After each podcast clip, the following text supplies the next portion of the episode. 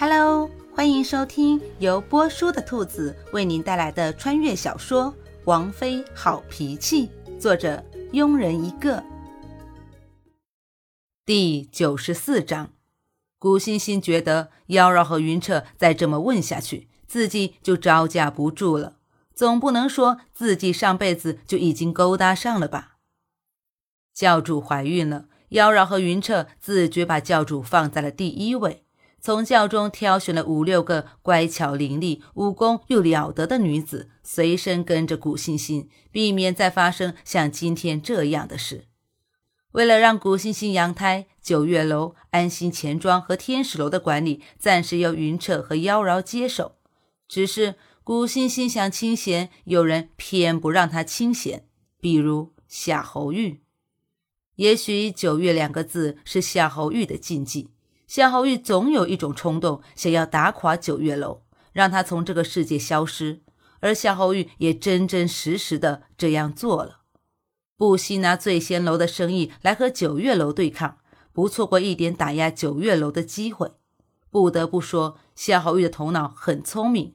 今天九月楼有什么？过几天同样的东西，甚至更好的就会出现在醉仙楼，而且收费比九月楼更便宜，以至于九月楼的生意慢慢的就不如从前了。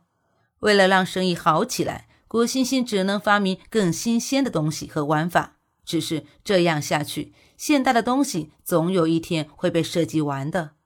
就这样，九月楼和醉仙楼暗潮汹涌了四个多月。最终，古欣欣实在设计不出来新的东西了。再加上肚子里的孩子已经六七个月大了，不宜太过劳累。面对醉仙楼的处处打压，古欣欣一直觉得很奇怪：为什么醉仙楼就单单针对九月楼呢？记忆中好像九月楼和醉仙楼并没有什么交集才对的。这天，古欣欣让云彻送上了一张拜帖，决定主动出击。会一会醉仙楼的老板，顺便打探打探九月楼到底哪里招惹了醉仙楼，以至于醉仙楼不惜一切的打压九月楼。当夏侯玉收到拜帖时，心里挺惊讶的，不过心里隐隐也有点好奇，九月楼的老板会是什么样子，于是就回了拜帖，决定见一见九月楼的老板。见面的地点是醉仙楼。为了彰显自己的诚意，古欣欣比约定的时间早到了一刻钟的时间。只是古欣欣到的时候，才发现原来醉仙楼的老板已经到了。作为醉仙楼老板出现的时候，夏侯玉都会戴一张银色的面具，遮住了俊美的容颜，只露了一双深邃冰冷的眼睛。而今天古欣欣是被妖娆易容过的，清秀的小脸上，大大的眼睛显得特别有神。六七个月的身子已经很显怀了，在见到古欣欣的那一刻，夏侯玉有点惊讶，没想到九月楼的幕后老板竟然是个女子，而且还怀有身孕，看起来有六七个月的样子。这一刻，夏侯玉突然有种负罪感，几个月来自己竟然和一个孕妇过不去。如果星星还在的话，应该会狠狠地鄙视自己的吧。你好，我是九月楼的老板九月。